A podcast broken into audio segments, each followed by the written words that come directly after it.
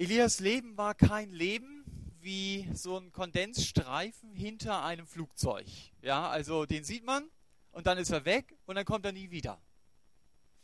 Elia sein Leben war ein Leben, das tiefe Furchen auf dem Geschichtsacker Gottes hinterlassen hat, wo man auch nach Jahren und Jahrzehnten auf diesem Acker entlanglaufen konnte und sehen konnte, das ist die Spur des Lebens, das hat Elia hinterlassen. Selbst im Neuen Testament ist es so, dass viele Zeitgenossen den Elia erwähnen. Also der ist ihnen sehr präsent und das wünsche ich uns. Ich wünsche es mir für mein Leben und ich wünsche es uns als Gemeinde, dass unser Leben sichtbare geistliche Spuren hinterlässt. Und wir sollten nie vergessen, das haben wir am Leben Elias gesehen, das geistliche Profil eines Elias hängt natürlich auch damit zusammen, dass er ein Lebensprinzip hatte. Das haben wir sehr anschaulich und lange angeschaut oder gesehen. Der Herr, vor dem ich stehe. Das war ihm immer wieder wichtig. Ich stehe vor Gott und ich stehe nicht vor Menschen. Und dann hat man natürlich auch in seiner Biografie gesehen, er hat seine Lebensfahne nicht in den Wind gehängt, nicht in den Trend der Zeit, sondern er war immer wieder abhängig von dem, was Gott für sein Leben wollte. Und deswegen war sein Leben kein Kondensstreifen. Deswegen hatte sein Leben tiefe Furchen, die wir in der Bibel auch heute noch entdecken können. Und heute geht es um den Text aus Malachi 3. Das ist ja der letzte Prophet des Alten Testamentes und es ist auch noch der Schluss dieses Propheten. Also es sind die letzten Worte des Alten Testamentes, die wir heute Morgen lesen. Hier geht es dann nicht mehr direkt um die Person Elias und doch geht es um Elia, weil hier sein Erbe angesprochen wird. Malachi 3 ab Vers 22 bis Vers 24. Da sagt Gott durch den Propheten Malachi, haltet im Gedächtnis das Gesetz meines Knechtes Mose, dem ich am Horeb für ganz Israel Ordnungen und Rechtsbestimmungen geboten habe. Siehe, ich sende euch den Propheten Elia, bevor der Tag des Herrn kommt, der große und furchtbare. Und er wird das Herz der Väter zu den Söhnen und das Herz der Söhne zu ihren Vätern umkehren lassen, damit ich nicht komme und das Land mit dem Bann schlage. Das ist der Schlusspunkt des Alten Testamentes. Das letzte Wort Gottes. Und dann kommt 400 Jahre nichts. Schweigen. Die Leute konnten dann immer wieder nur lesen, was steht da in Malachi 3. Das war das Letzte, was wir von Gott gehört haben. Und deswegen ist es genau, es ist sehr wichtig, genau hinzuhören, was Gott hier sagt. Ich habe die Überschrift gewählt, drei Ratschläge zum Schluss. Auch wenn ich jetzt mit der Predigt erst beginne, sind schon Ratschläge zum Schluss, aber es sind Ratschläge, die natürlich zum Schluss des Alten Testamentes kommen. Und es sind Ratschläge, die wir für unser persönliches Leben hören wollen, auch, und das muss man ganz deutlich sagen, wenn dieser Text vor allen Dingen zuerst Israel gilt. Denn Israel ist der Adressat dieses Textes aus dem Malachi-Buch. Der erste Ratschlag, halte fest an Gottes Wort. Das entnehme ich diesen Versen.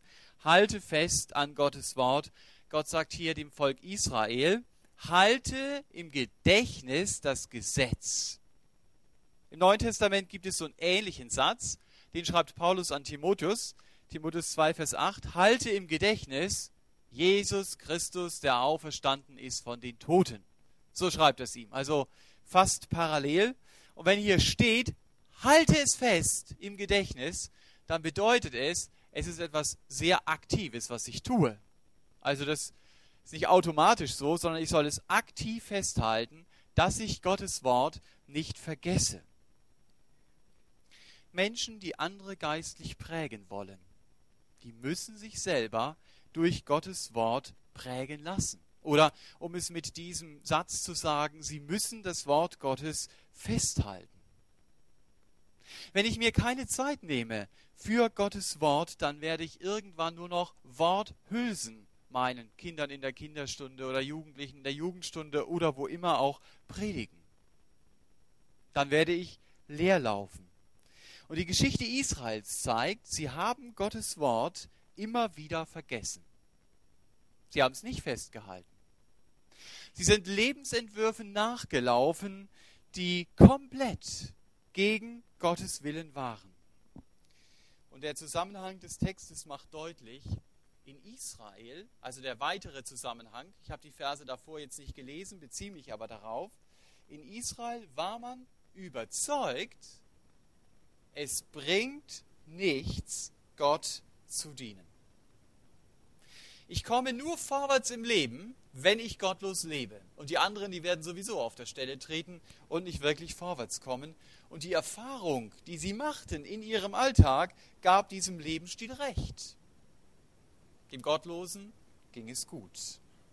Und Gott schien die Gottlosen nicht zu strafen. Ich weiß nicht, ob du das kennst.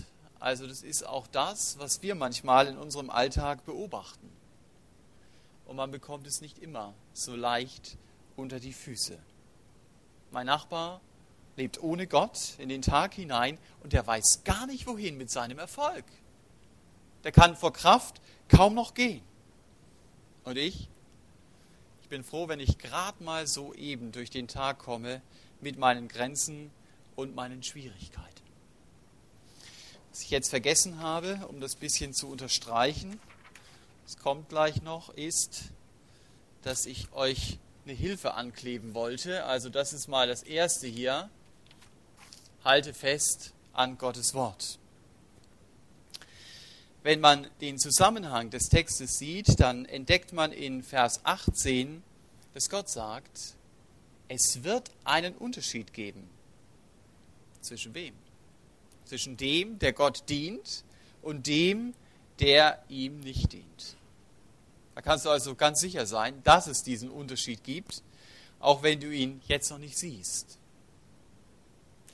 Gott sagt, der Tag der Abrechnung kommt. Ganz sicher. Und deswegen ist es wichtig, dass ich mich durch die Momentaufnahme jetzt, heute, nicht durcheinander bringen lasse.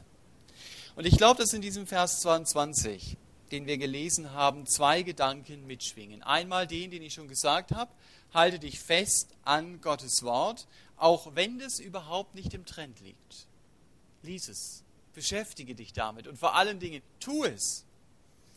So wie ich täglich esse, um am Leben zu bleiben, so brauche ich auch täglich Gottes Wort, um geistlich lebendig zu bleiben. Denn wenn ich Gottes Wort lese, dann erfahre ich seine Gedanken für mein Leben. Und dann erlebe ich Trost in dunklen Stunden. Und dann kann ich mich darüber freuen, dass Gott mich liebt. Auch wenn die Bibel mir vielleicht im Moment wenig zu sagen hat und solche Zeiten gibt es, und manchmal ist es so, da sind die Lebensumstände so erdrückend, dass mich das gedanklich derart gefangen nimmt, dass ich mich gar nicht auf Gottes Wort konzentrieren kann. Dann ist dennoch wichtig, halte Gottes Wort fest. Ich fand es mal sehr beeindruckend, in einem Interview von einer Missionarin zu hören, die unter Moslems arbeitete und kaum Resultate ihrer Arbeit sah. Sie wurde gefragt, wie gehst du damit um? Wie gehst du damit um, dass du dein Leben investierst und du siehst absolut nichts? Was gibt dir den Mut, weiterzumachen? Und ich fand es sehr beeindruckend. Das war vor vielen Jahren. Sie hat spontan geantwortet und man hat gemerkt, es kommt ganz tief aus ihrem Herzen heraus. Sie hat gesagt, Gottes Wort. Gottes Wort gibt mir die Motivation, weiterzumachen. Und es ist ja gerade das Spannende, Gottes Wort zu vertrauen, auch wenn es mir nicht gut geht, auch wenn ich Gottes Hilfe nicht erlebe. Denn an dem Punkt kommt ja die Spannung in unser Leben hinein. Ich schlage die Bibel auf, ich lese Gottes Versprechen, zum Beispiel, ich will dich versorgen, oder ähm, ich werde dich tragen, selbst mit deinen grauen Haaren. Ich werde dich nicht verlassen. Und dann erlebe ich die Wirklichkeit ganz anders. Das ist spannend. Das kriege ich manchmal gar nicht auf eine Reihe. Ich erlebe Gottes Wort nicht. Und deswegen fällt es mir dann so schwer, an diesem Wort festzuhalten. Mir macht der Petrus sehr viel Mut. Er sagt mal, Herr, wohin sollen wir denn gehen? Du hast Worte ewigen Lebens. Wo will ich mich denn festhalten? Was ist denn meine Alternative? Petrus sagt, es gibt nur eine Alternative. Es gibt oder es gibt gar keine Alternative. Es gibt nur Gottes Wort und daran halte ich mich fest, auch wenn zunächst es gar nicht so aussieht, als ob Gott eingreift. Wir leben in einer Gesellschaft, in der es zunehmend Nachteile gibt, wenn ich an Gottes Wort festhalte. Es ist gar nicht so einfach, Kunden nicht zu belügen, wenn der Chef das von mir will. In der Schule nicht abzuschreiben, andere nicht auszunutzen, um die Zahlen zu bringen, die von mir gefordert werden. Aber die Frage kann für mich nie sein, das ist mir so wichtig geworden, als ich darüber nachgedacht habe, bringt es mir Nachteile, wenn ich Gottes Willen tue. Für mich muss klar sein, Gott sagt es, also mache ich es. Egal welche Konsequenz. Und umgekehrt genauso. Gott sagt, tu es nicht, also tue ich es nicht. Egal welche Konsequenz. Ich möchte es von Elia lernen. Er sagt, der Herr, vor dem ich stehe. Und er hat dieses Prinzip auch wirklich verstanden. Ich mache mein Leben an Gottes Willen fest. In jeder Entscheidung geht es mir nicht um meine Vorteile, sondern um ihn. Es gibt für mich aber auch noch einen zweiten Gedanken in Vers 22, der mitschwingt, wenn es hier heißt, halte im Gedächtnis das Gesetz meines Knechtes Mose. Möglicherweise spielt Malachi im Auftrag Gottes an auf 5. Mose 28. Denn dort hatte Gott dem Volk Israel das Gesetz gegeben und daran sollte Israel immer wieder denken. Das ist ein sehr wichtiges Kapitel für Israel. Und dort heißt es auch, dass sie den Tag des Herrn erleben werden.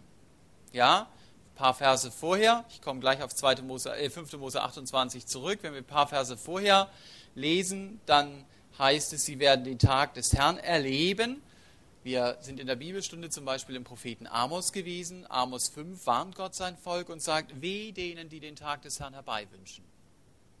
Dieser Tag wird Finsternis sein und dieser Tag wird nicht Licht sein. Und Malachi sagt genau das Gleiche in Vers 19, nur gebraucht er andere Worte. Er sagt, es wird ein Tag sein, der wie ein Ofen brennt. Alle Frechen werden Strohstoppeln sein und der kommende Tag wird sie verbrennen. Das ist Gericht am Ende der Menschheitsgeschichte. Das steht ganz sicher noch aus. Das Gericht über Sünde. Aber es kommt. Und wie es dann konkret aussieht, das entdecken wir, wenn wir die Offenbarung aufschlagen. Gott macht hier ernst mit dem Gericht über Sünde.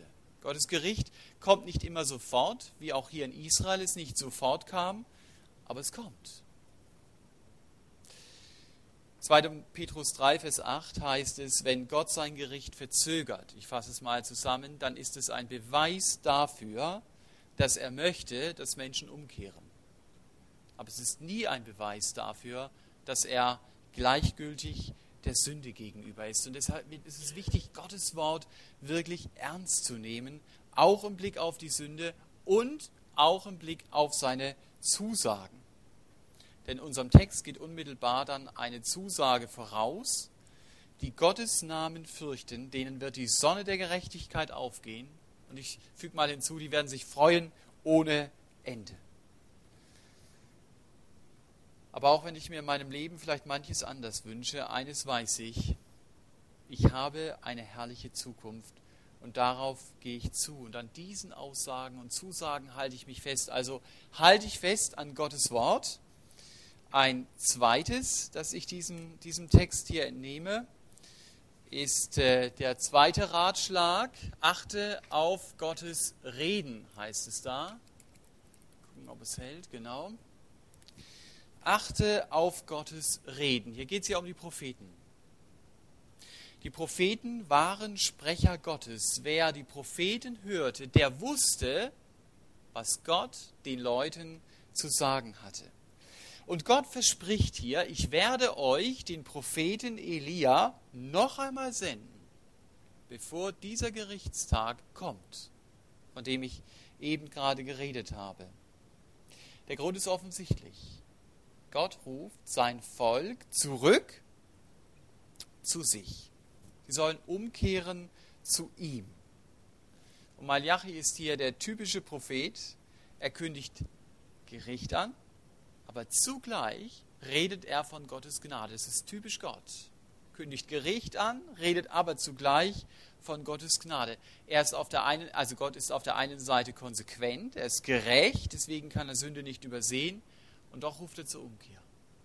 Doch bietet er Vergebung an. Und Gottes Geschichte wird mit dem Alten Testament nicht zugeschlagen. Wer genau zuhört, merkt, Gottes Geschichte geht ja weiter. Ich werde euch den Propheten Elia senden. Das heißt, Gott wird nach 400 Jahren, das wussten die ja noch nicht, dass die Zeit so lange ist, noch einen Propheten schicken und noch einmal sein Volk zurückrufen. Nur müssen sie darauf achten und es eben nicht überhören.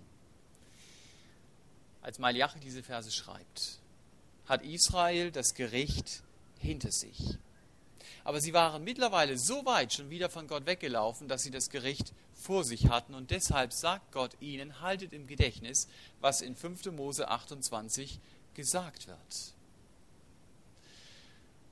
Es kommt in diesen Versen dann noch einmal vor, was in diesen Versen gesagt wird. Vers 24, damit ich nicht komme und das Land mit dem Bann schlage. Das ist die Androhung aus 5. Mose 28. Ich werde euch aus dem Land vertreiben, wenn ihr bei eurer Sünde bleibt. Gott gibt ihnen die Möglichkeit der Rückkehr. Er sagt, ihr seid nur sicher vor meinem Gericht, wenn ihr wieder umkehrt. Ich kann vor Gott nicht weglaufen, aber ich kann ihm in die Arme laufen.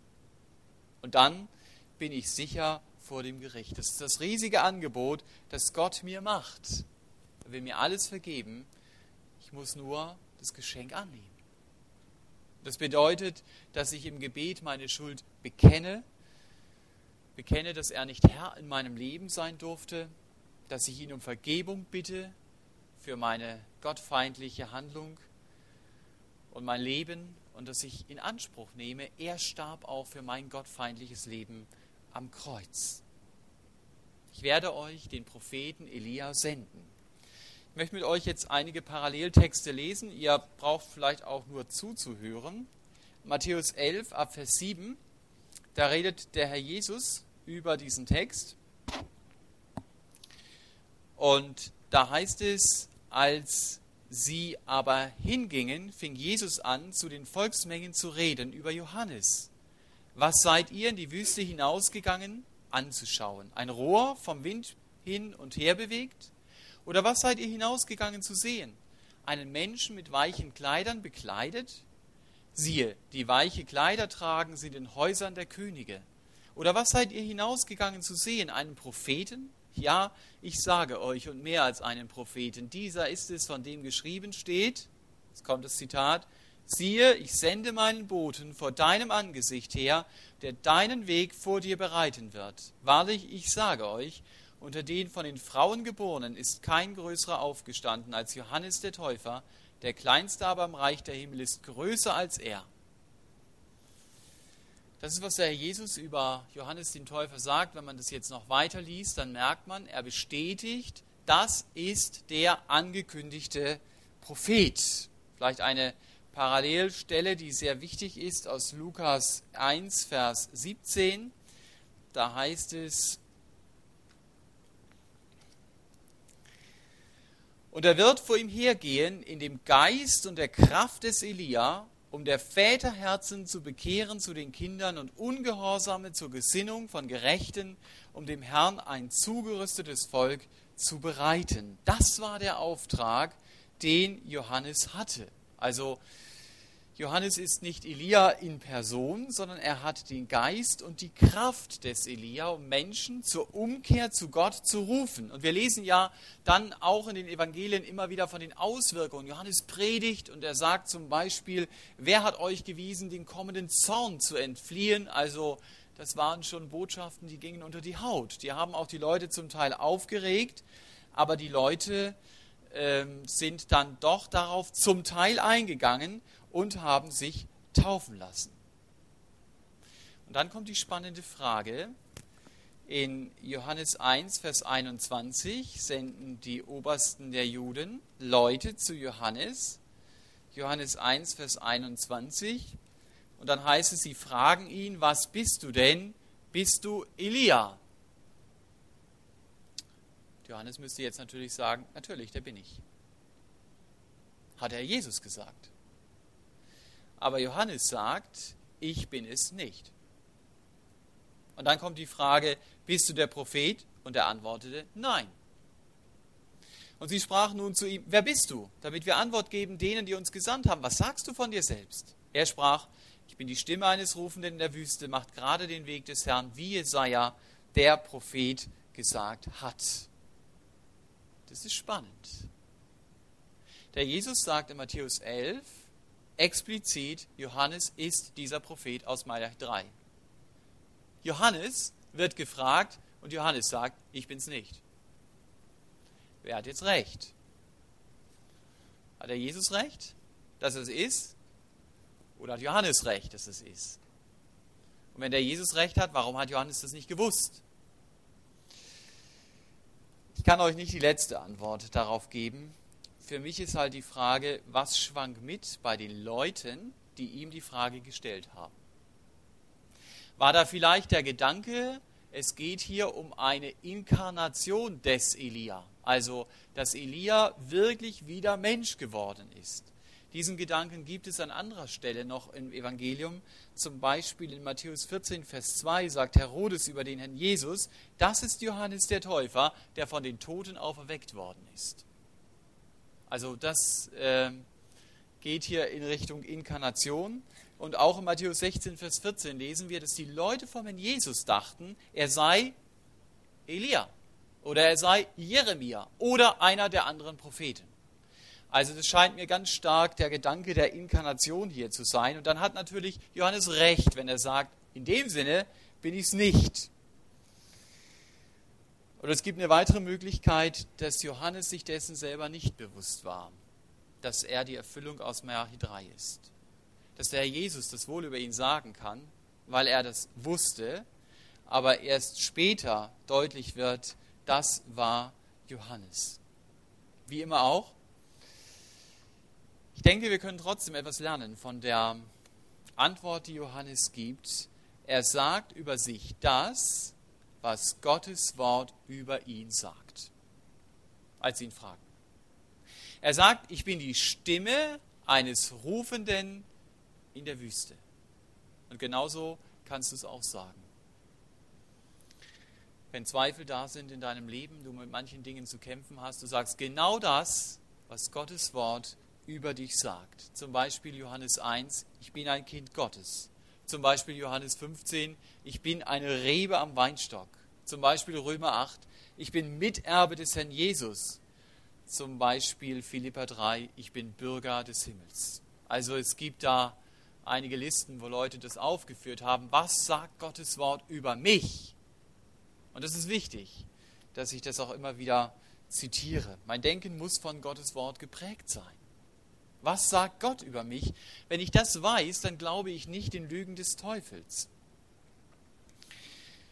Ich muss nicht immer auf das achten, wo meine Grenze ist und wo ich versage und was ich nicht kann.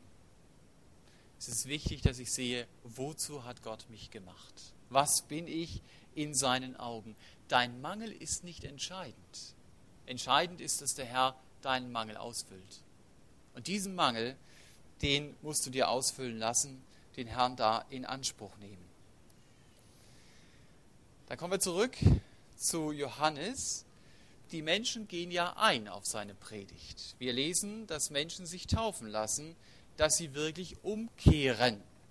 Und da komme ich zu meinem äh, letzten Punkt. Genau. Mal gucken, genau, einen Teaserfilm habe ich noch. So das letzte. Da geht es darum, lass dein Herz verändern. Also der letzte Ratschlag.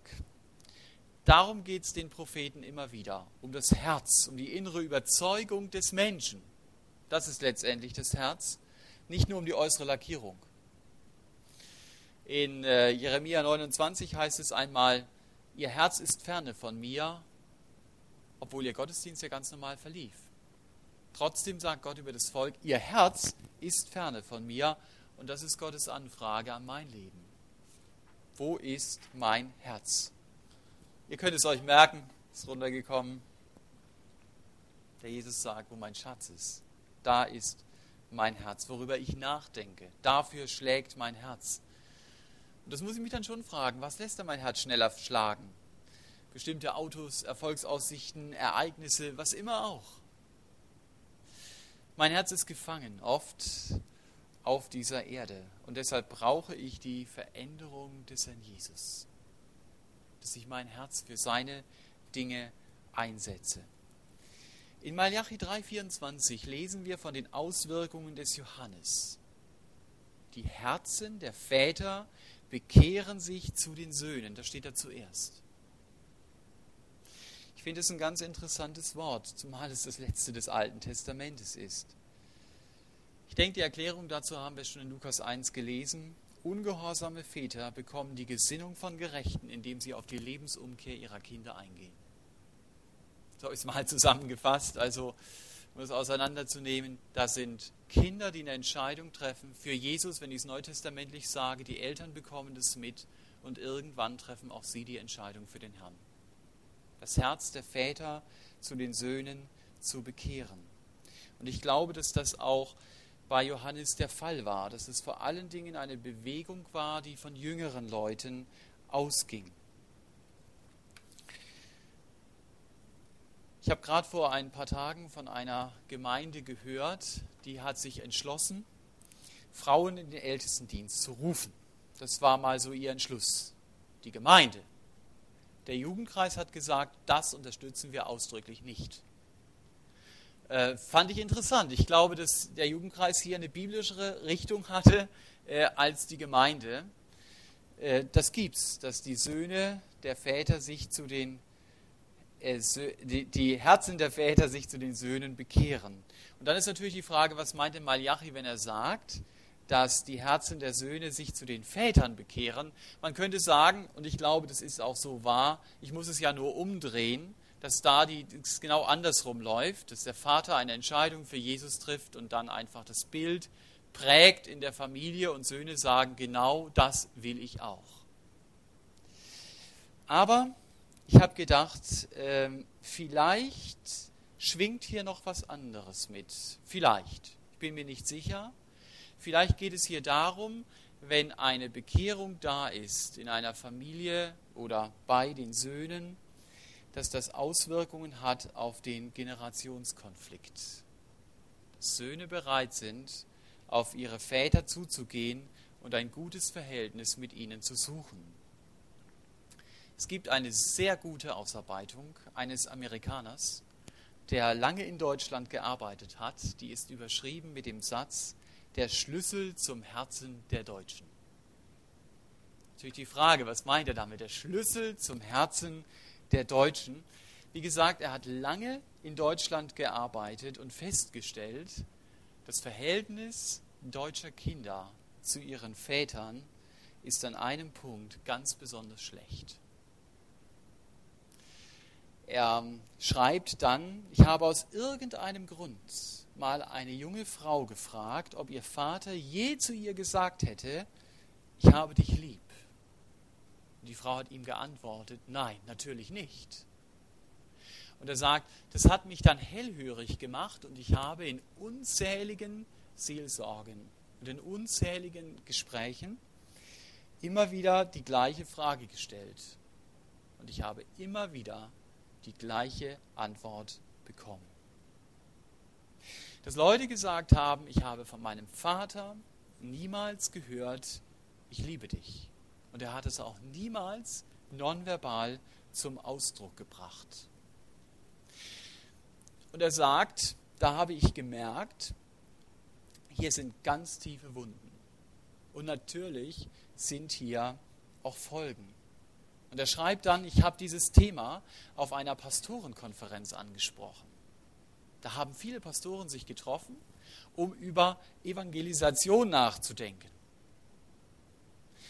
Und er sagt, ich habe dann gesagt, wie könnt ihr Menschen von Gottes Liebe sagen, wenn ihr als deutsche Väter euren Kindern nicht echte Liebe zeigt? Vielleicht, weil ihr es gar nicht könnt, weil ihr es selber von euren Vätern nie erlebt habt. Und er sagt, ich hatte nichts beabsichtigt, aber mit dieser Frage habe ich auf dieser Konferenz eine Lawine ausgelöst. Er sagt, ähm, es waren ungefähr dann zwei Stunden, wo die Teilnehmer sehr offen berichtet haben von ihren schmerzvollen Erinnerungen an ihre Kindheit und an ihre Jugendzeit. Ich finde es einen sehr lesenswerten Artikel. Mich selber haben diese Ausführungen mal getroffen. Ja, ich habe sie ja nur schriftlich, weil ich vieles, was ich dort las, erkannt habe, es ist meine Biografie. Meine Kindheit hat sehr viele schöne Seiten gehabt.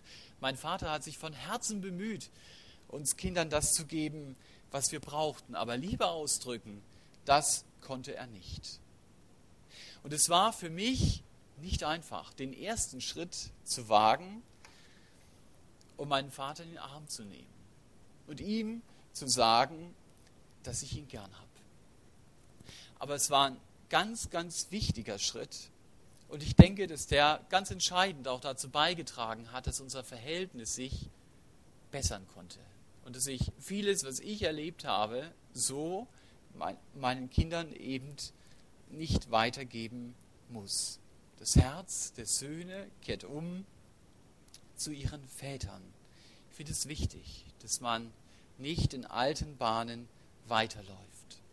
Dass man ehrlich ist sich selber gegenüber, dass man Verletzungen zugibt, dass man sie Jesus im Gebet auch wirklich bringt und dass man ganz konkret vergibt. Da muss ich immer wieder darauf zurückkommen. Das Vergeben ist eine Entscheidung. Da werden immer wieder Dinge hochkommen, dass ich sage, Jesus, ich habe vergeben und ich bleibe dabei, dass ich vergeben habe.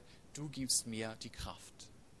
Und wenn du selbst kind, Vater bist, dann vergiss es nie, deinen Kindern immer wieder zu sagen, du, ich hab dich lieb.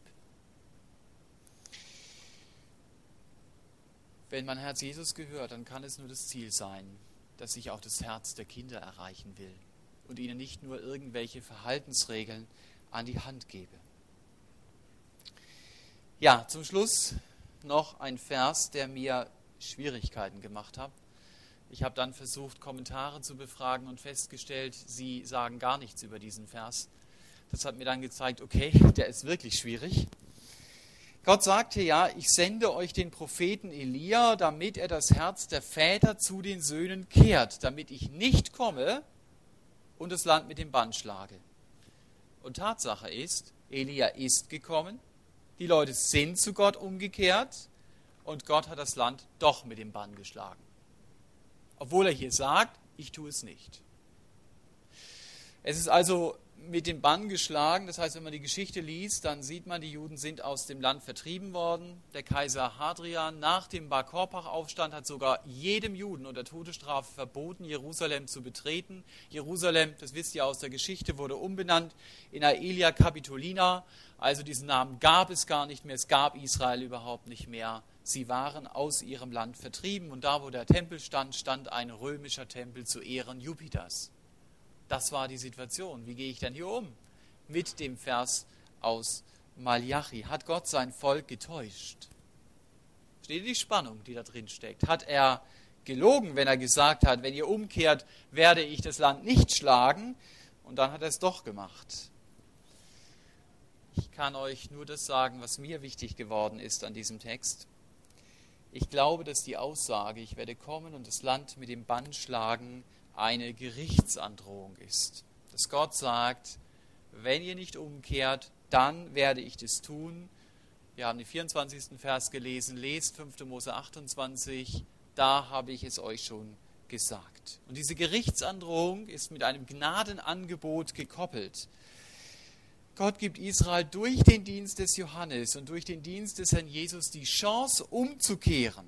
Das ist ähnlich wie bei Ninive. Wenn sie Buße tun, dann lässt Gott das Gericht vorübergehen. Aber sie haben es offensichtlich als Volk zumindest nicht getan. Wie die Nineviten es damals machen. Es war, müssen Einzelne gewesen sein, die hier umgekehrt sind. Und dann ist die Frage, wie sind sie umgekehrt? Wir lesen im Alten Testament sehr viel von der Umkehr unter Josia und sagen, beeindruckend, ja, wie Leute zu Gott umkehren. Aber der Prophet Jeremia ist ja Zeitgenosse und er beurteilt diese Umkehr, die wir dort in den Büchern lesen, geistlich mit Gottes Röntgenblick und er sagt in Jeremia 3, ihr seid nicht mit eurem Herzen zu mir zurückgekehrt, sondern nur zum Schein. Und dabei sah es doch so großartig aus. Und so kann ich einfach diese Erweckung unter Johannes auch nur deuten. Denn das Volk hat Johannes und Jesus abgelehnt. Der Jesus sagt in Matthäus 17, äh, Elia ist gekommen und sie haben mit ihm getan, was sie wollten. So werden sie, so wird auch der Menschensohn von ihnen leiden müssen. Also sagt, das hat das Volk getan. Sie haben Johannes abgelehnt, sie lehnen mich ab. Und dann steht der Herr auf dem Ölberg, schaut in Matthäus 23 auf die Stadt und sagt, Jerusalem, die du tötest, deine Propheten. Man müsste in Klammern sagen, auch Johannes. Das haben sie ja getan. Und steinigst die zu dir gesandt sind. Das ist das Urteil. Wie oft habe ich deine Kinder versammeln wollen, aber ihr habt nicht gewollt. Und ich glaube, der Herr sieht das Gericht aus Malachi 3 auf seinem Weg zum Kreuz, wenn er in Lukas 23 sagt, weint nicht über mich, sondern weint über euch selbst und weint über eure Kinder.